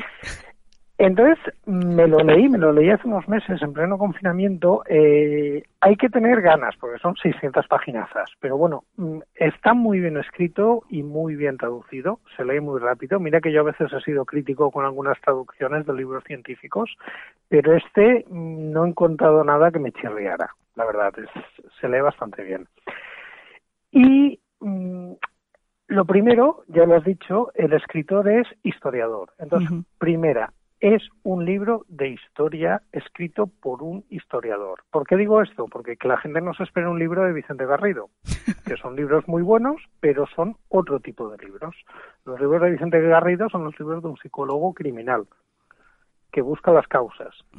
Este libro, básicamente, y es su mayor acierto, es que te cuenta la historia de los asesinos en serie y entonces, mm, pues primera, no es un hecho, no es algo que exista desde ahora, es algo que se ha existido, que se puede trazar desde el origen de la humanidad, etcétera. Mm, está muy bien desde el punto de vista histórico, es decir, hace una documentación brutal y tiene una cosa que a mí me ha encantado.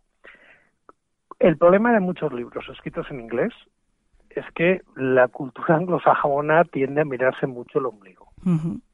Entonces, muchas veces te lees libros de historia y historia es lo que se ha escrito en inglés. Es decir, historia es lo que ha pasado en Estados Unidos o en Gran Bretaña. Sobre todo cuando hablamos de criminología. Exacto.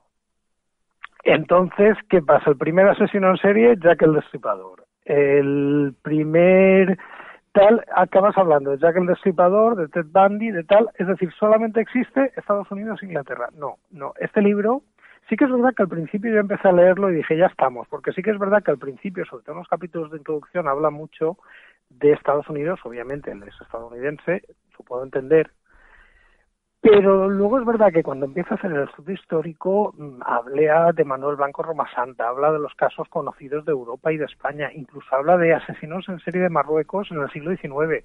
Eso me parece ya espectacular. Sí, sí, lo es. Porque, Obviamente, eh, te voy a decir que, claro, yo conozco los de Inglaterra, los de Gran Bretaña y los de España. Los de Marruecos no me he metido nunca.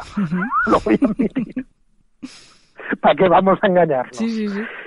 Sí que es verdad que nosotros conocemos más los del ámbito hispanoparlante, los del caníbal de los Andes, los de los del petiso orejuno argentino, ¿por qué? Por la afinidad de idioma, pero claro, igual en Nepal ha habido en el siglo XVIII un asesino en serie tremendo y nunca nos hemos enterado, porque si no se han traducido las crónicas nepalíes, pues este, por ejemplo, como historiador, sí que es verdad que ha hecho un trabajo muy exhaustivo y eso está muy bien. Un trabajo eh, además a veces muy crítico, porque a veces habla de casos famosos y, y claro, este se le nota que es el típico documentalista, es decir, que no... Hay veces que hay libros de historia que lo que se llama es que son secundarios, es decir, que no van a fuentes originales, sino que lo que se hacen es basarse en otros libros y claro, el problema es basarse en otros libros, lo que los historiadores llaman de fuentes secundarias, que si hay un error lo transmites. Sí.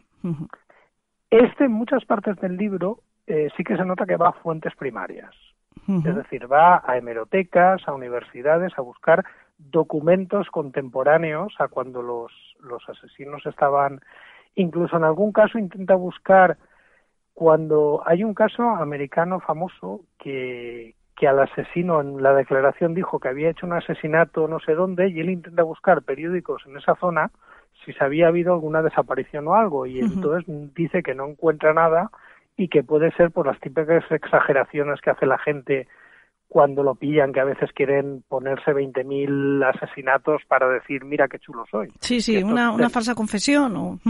Sí, como Henry Lee Lucas, que Sí. si te despistas, había matado Ah, hasta Manolete. Eso te iba a decir, de sí, efectivamente, sí, sí, sí. Entonces, por ejemplo, él es muy crítico con lo de la Casa del Terror de, ¿cómo se llamaba? H.H. Holmes. Sí, La casa está en Chicago. Él mm, dice que posiblemente gran parte de la historia fue exagerada. Como casi todas de ese tiempo, ¿eh? también hay que decirlo, eh, porque nosotros, claro, a mí por ejemplo es un caso, me acuerdo que abrimos, no sé si fue la séptima o la octava temporada con ese caso, es uno de los casos que me resultan más fascinantes y tengo que reconocer que me resulta fascinante tal y como está, eh, con el paso del tiempo y con todo lo que sea legendario que le hayan puesto encima. Pero la propia fantasía viene de la época. Eh, Yo, por ejemplo, últimamente he recibido algunas críticas por, el- por cómo contamos nosotros en su día el caso de, de Enriqueta Martí Ripollés. Un caso Sí, que después porque yo. ahora se, se está revisando Exacto. y se dice, pero hay una historia. Claro, es- A mí me parece casi tan rara la revisión como la historia. Por supuesto original. que sí, además muy, muy, que responde mucho a cierta moda, ¿no? Yo recuerdo que ese caso en concreto también está en el libro que yo escribí y yo hago un poco lo que tú has eh, comentado de, de Bronsky, ¿no?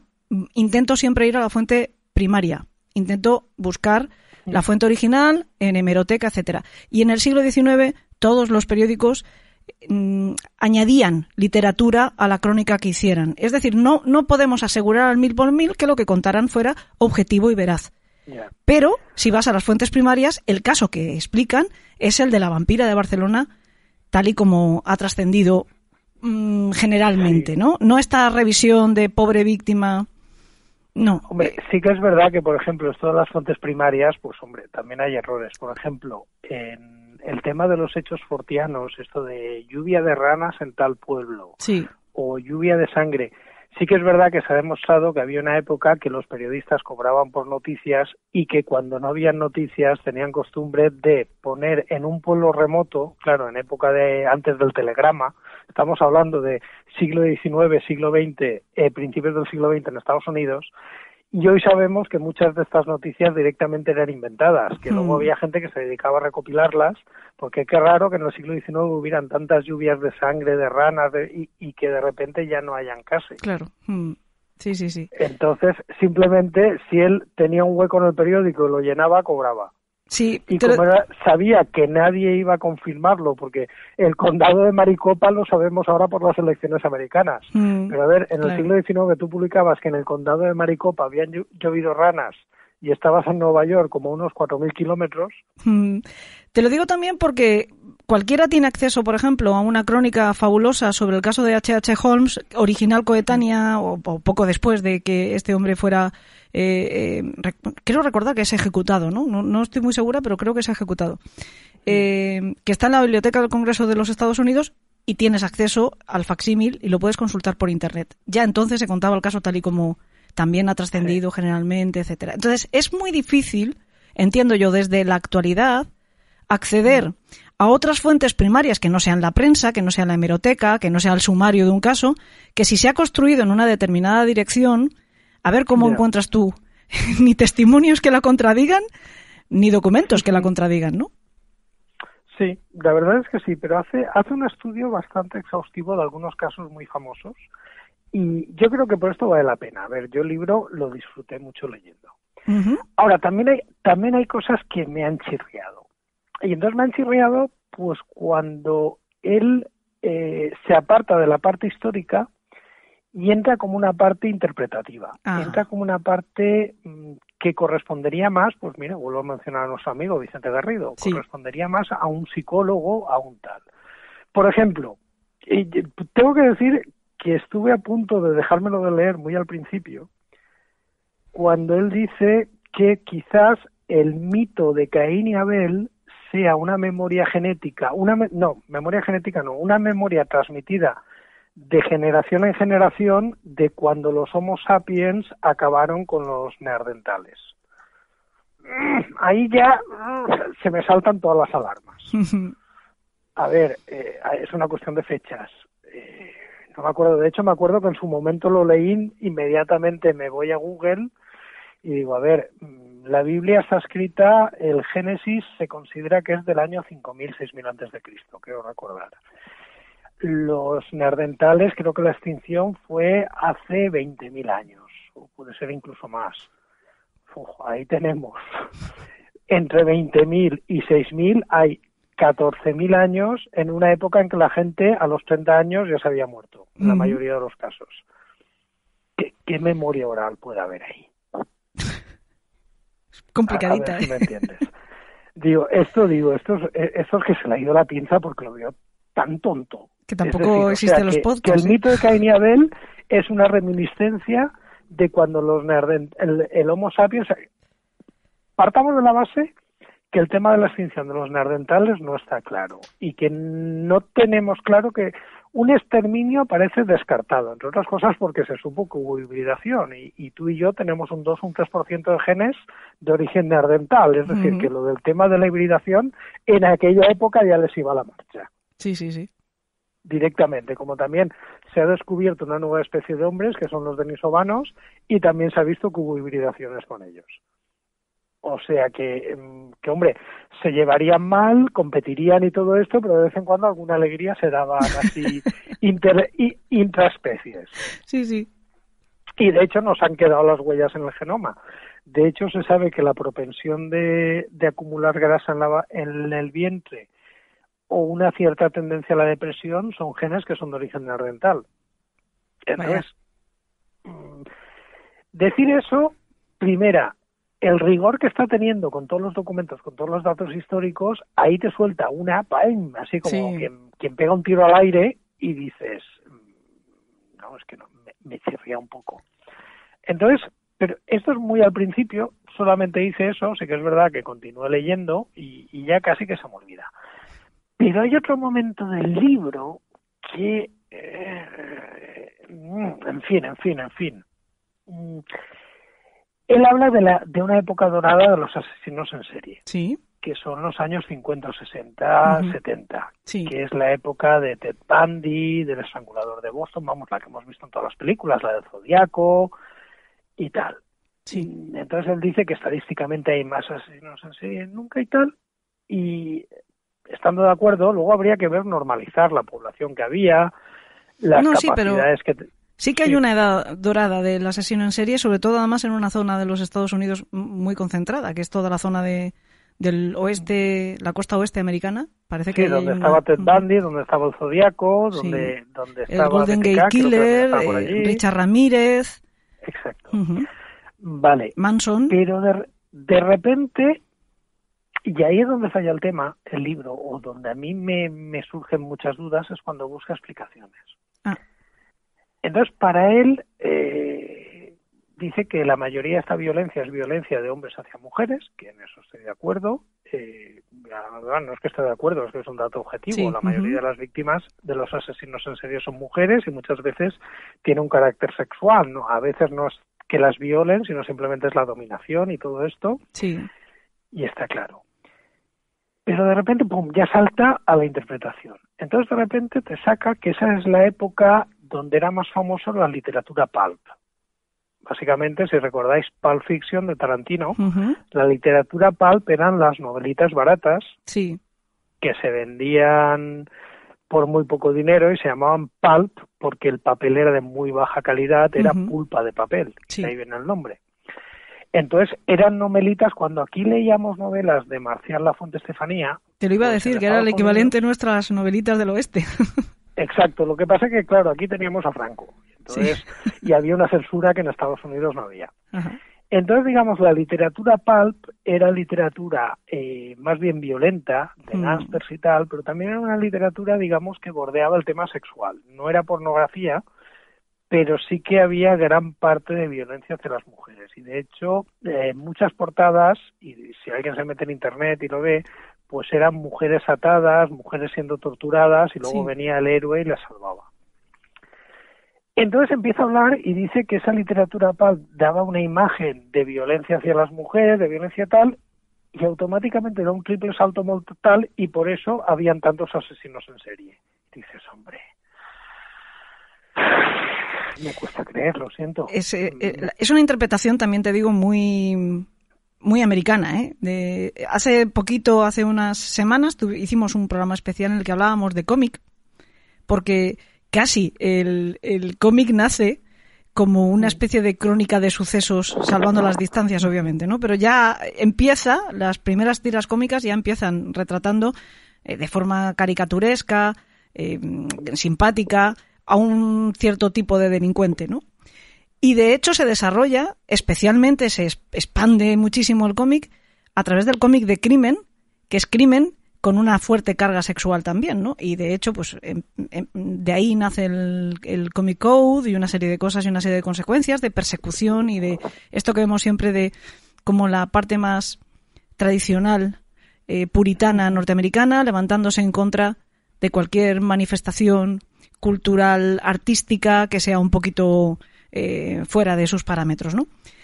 Habría habido una época, por lo tanto, de asesinos en serie dorada anterior a, la que está mencionando él, si hubiera sido por influencia, pero esto siempre ha sido así. Después pasamos a buscar la influencia en los videojuegos, después la influencia en televisión. Al final siempre tratamos de que haya una causa exógena a la existencia del asesino en serie o de la violencia en sí. Lo que pasa es que, a ver, pero realmente es eso. A ver, ¿qué tirada tenían estas revistas? exacto. populares. Claro, efectivamente. Había millones de personas que leían revistas de esas. y no mataban a, nadie. Pues mira, habría gente que las leería porque se entretendría, habría algún adolescente que se daría una alegría adolescente mirando alguna portada, alguna chica con escote. Y, a ver, y luego es que es muy paradójico. O sea, que antes de estas revistas no había asesinos en serie. Hombre, pues claro que ha habido siempre. Claro. Mm. De hecho, te, das cuenta que él quiere que te lo creas o tal, porque es que gasta como dos páginas reponiéndote todos los nombres y poniéndote, por ejemplo, mira, la página 375, que la tengo aquí delante, te dice, las cubiertas de las revistas ponían coloridas ilustraciones de mujeres atadas y golpeadas, junto a titulares como Desnudas frente al horror de los doctores nazis, el horrendo harén de sufrimiento de Hitler, los espeluznantes ritos del monstruo arrancacarne de Hitler, de cómo los nazis dieron.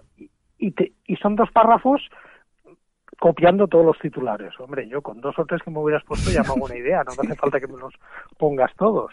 Porque esto sigue, ¿eh? Yo dentro de media hora todavía te estoy leyendo frases de estas que son títulos de estas novelas. Y eso. Entonces, mm, esa parte me ha chirriado. Y esto me recuerda un poco eh, lo que pasa con... Mira, la ciudad de Nueva York, sabes que en los años 80, 90 era como, como la ciudad del crimen. Y de repente, bueno, de repente no. Ahora es una ciudad bastante tranquila y tiene unos niveles de criminalidad muy, muy bajos. Sí, cierto. ¿Qué ha pasado?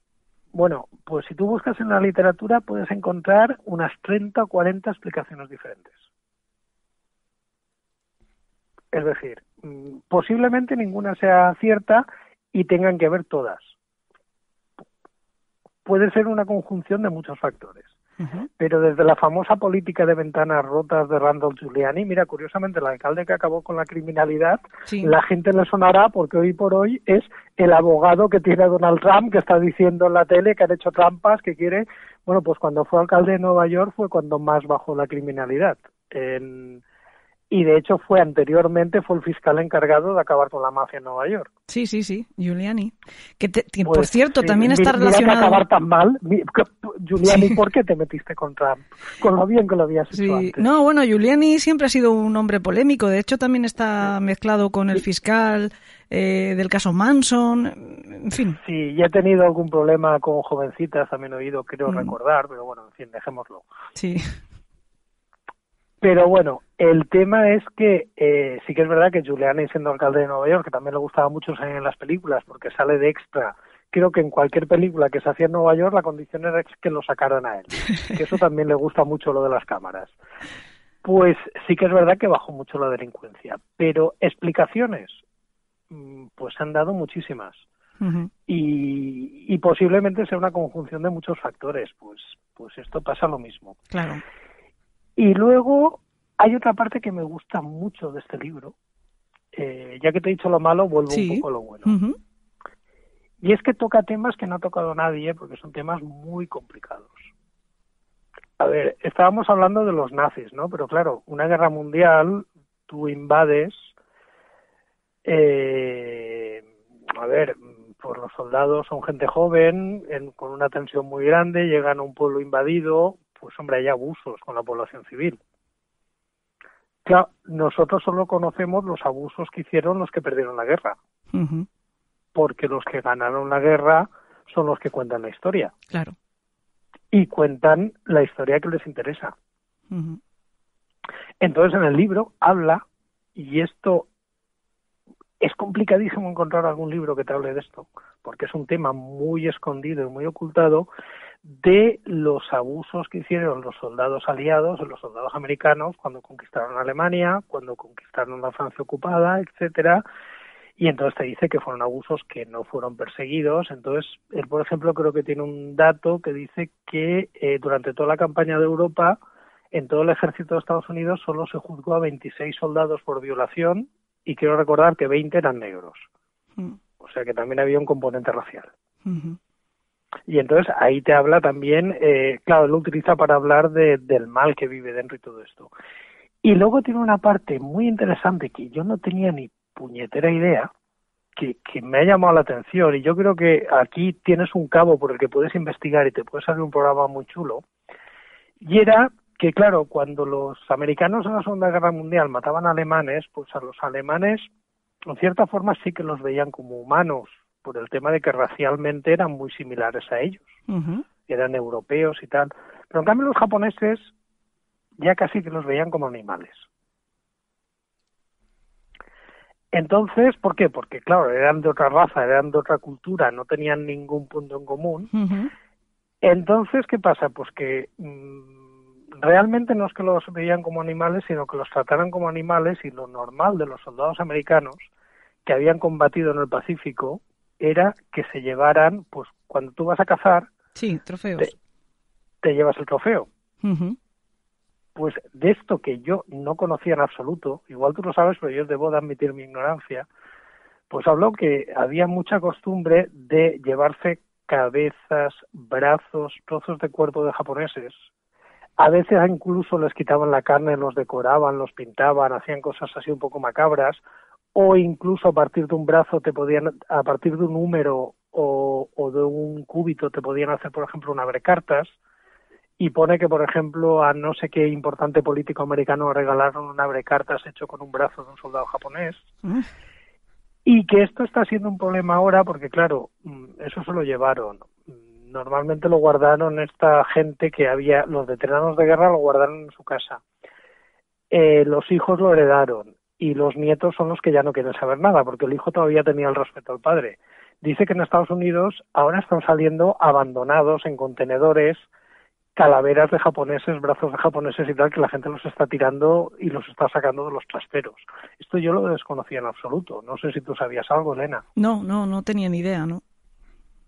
Pues, pues trata ese tema que a mí me ha sorprendido muchísimo. Y, y yo creo que es un tema interesante. Y, hombre, Sí que lo lo, es. lo bueno de leer un libro de historia es aprender cosas. Y yo te digo, en este libro he aprendido mucho. De la misma forma que te digo que ha habido cosas que me han chirriado, ha habido cosas que, que me han sorprendido muchísimo. Bueno, como, como suele pasar, ¿no? Cuando se pasa de frenada, que es un término que yo utilizo bastante, porque, bueno, pues se deja llevar por seguramente su conocimiento, que no hay que negar que lo, ten- lo tiene, y ya le sirve para hacer interpretaciones pasándose de frenada, ¿no?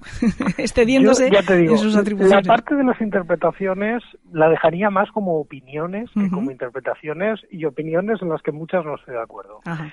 Pero la parte del estudio de documentación y la parte del estudio, desde luego, yo la veo, vamos, que me ha gustado mucho. No, y sobre todo, ya directamente, el propio planteamiento es un libro que yo echaba de menos.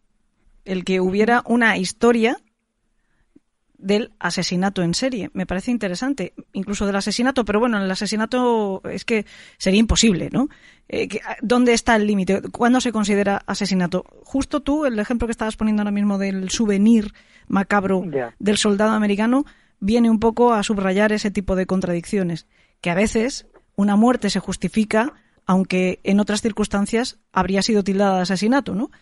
Eh, Hombre, hay un, hay un capítulo muy bueno de Black Mirror eh, donde se habla de esto de que en la guerra tienes que deshumanizar al enemigo. no tienes que verlo como humano, tienes que verlo como un animal. Y eso parece ser que fue mucho más fácil en, el, en la guerra en el Pacífico con los japoneses que en Europa con los alemanes. También te digo que es que en la guerra del Pacífico, en ambos bandos se funcionaba de esa manera. Los Sí. japoneses, sabes tú que de por sí y más entonces se consideran como al margen del resto de la, de la humanidad, ¿no? Se consideran eh, les cuesta mucho identificarse con, con otro, otra persona que no sea de, de su misma nación, ¿no?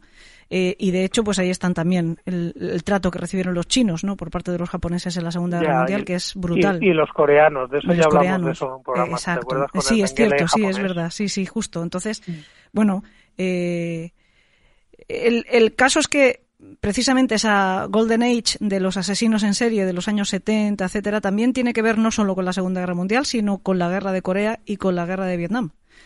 Tiene mucho que ver con esa represión de, de la violencia y esa explosión de repente de muchos soldados que cuando llegaban allí incluso se fomentaba que dieran rienda suelta a los in- instintos más bajos y más atroces y de hecho su comportamiento pues no fue en absoluto ejemplar ¿no? en, ninguna de esas guerras ¿no? entiendo que en ninguna guerra ningún bando se porta como debería de ser es evidente y tampoco mí no, no me gusta tampoco cargar tintas contra ninguno en, en- porque pienso que al final pues eso, eh, la historia la cuentan los vencedores y no los vencidos y mm, posiblemente sonaría exactamente con las mismas notas la canción si fuera la inversa, ¿no? Ya. En fin, en cualquier caso sí que es un libro que mm, recomendamos, ¿no? Recomiendas Sí, tú, yo, me llama- uno, me uno como comparsa, porque yo insisto que no lo he leído. Pero vamos, entiendo que está recomendado, que es un libro que interesa. Pues mira, el libro se llama Hijos de Caín, una historia de los asesinos en serie. El autor es Peter Bronsky y en castellano lo ha editado Ariel. Eso. Que aunque a ti te faciliten libros para hacer reseña, comisión no llevamos. Ojo, en No, este caso. eh, yo con esto ya amortizo el libro. Exacto. Con esto y con el que tú te has comprado, yo creo que ya estoy pagado. De todas maneras, yo aprovecho para decir a los señores de Ariel que tampoco pasa nada si me mandan a mí también de vez en cuando alguno para que lo contemos en el programa, hablemos mal o bien, eso sí. Perfecto. Que, nosotros queda. lo que no vamos a hacer tampoco es engañar a nadie cuando tengamos que hablar de un libro. Vamos a dar la opinión, como ha hecho eh, José Miguel Mulet, que nos ha dicho lo bueno y lo malo. José Miguel, que muchísimas Bueno, gracias por la reseña. Lo que me ha gustado y lo que no me ha gustado. Eso, Igual hay es gente verdad. que luego lee el libro y está perfectamente de acuerdo con la opinión de con la opinión que da el autor. Eso lo que pasa es. que yo no. Eso, eso. Es lo que he dicho. Es verdad, no es lo bueno y lo malo, sino lo que a ti te ha gustado y lo que no te ha gustado. Pues muchas gracias y sobre todo mucha suerte con la taberna atómica, que yo te digo que te cuelgo y me voy a poner a escucharte. O sea que no te Con voy a echar de menos. Con llegar a la mitad de lo que tú, me conformo. Uy, uy, ya verás tú en cuatro días como pegas un estirón y nos dejas muy atrás. Pero lo dicho, que no te voy a echar de menos, que me voy a escucharte. Un beso.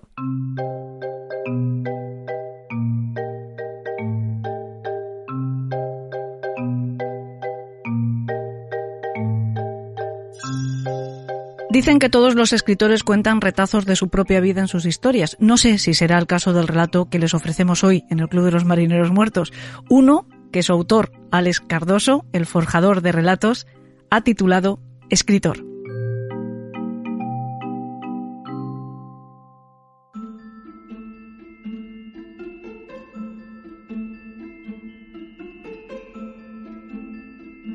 Aquel hombre moraba mucho más entre las historias que escribía que en su propia vida. Deambulaba, sin reloj ni calendario, entre sus incontables recuerdos. Vagaba poco atento a las salidas y puestas del sol, ajeno al verano y al invierno, zambullido sin descanso en las profundidades de sus ficciones. Aquel hombre precisaba más nutrientes para su alma que alimentos para su cuerpo. Al verle tan ensimismado, todos empezaron a creer que se estaba volviendo loco, pero al escritor eso no le sustraía el sueño, y mucho menos sus sueños. Pensaba que el mundo padecía un materialismo y frivolidad sin remedio, y él, desprendido cada vez más de la barbarie, la evitaba feliz en su universo imaginario. Se sentía pletórico de emoción, como lo eran los demás enseñando el recién estrenado coche de marca, o una nueva Barbie de quirófano, pasarela y trapos de firma carísimos, creados por gente con nombres complicados de pronunciar. Él disfrutaba de sus cuentos, como lo hacían los corruptos escondiendo el dinero negro, como lo hacían los intolerantes sirviendo dictaduras caducas en relucientes copas nacaradas, o los ingenuos tirando una papeleta para sacar a escena al mismo payaso con sonrisa de caries ya conocidas, o las hordas babeando frente a un pelotón de bufones metidos en una casa. Un día decidió no mirar más aquel entorno podrido. Se encerró con su mente sus ideas para crear una historia impoluta, blanca, sin mácula. Pero desde el primer momento, las musas que tanto le querían le abandonaron a su suerte. Se enfrentó al insomnio y a la pantalla en blanco de su ordenador armado de cafés y frustraciones en cadena. Horas lentas de no saber por qué el manantial de sus ideas se había secado cayeron sobre su voluntad, hasta que, cansado de andar entre cuatro paredes durante varias semanas, se dio cuenta de que toda aquella inmundicia, en ese instante oculta su vista, toda la frivolidad asfixiante que galopaba más allá de su puerta, la soberbia, la violencia, el orgullo, el engaño y la ignorancia, eran el verdadero caldo del que bebían a diario sus musas ausentes.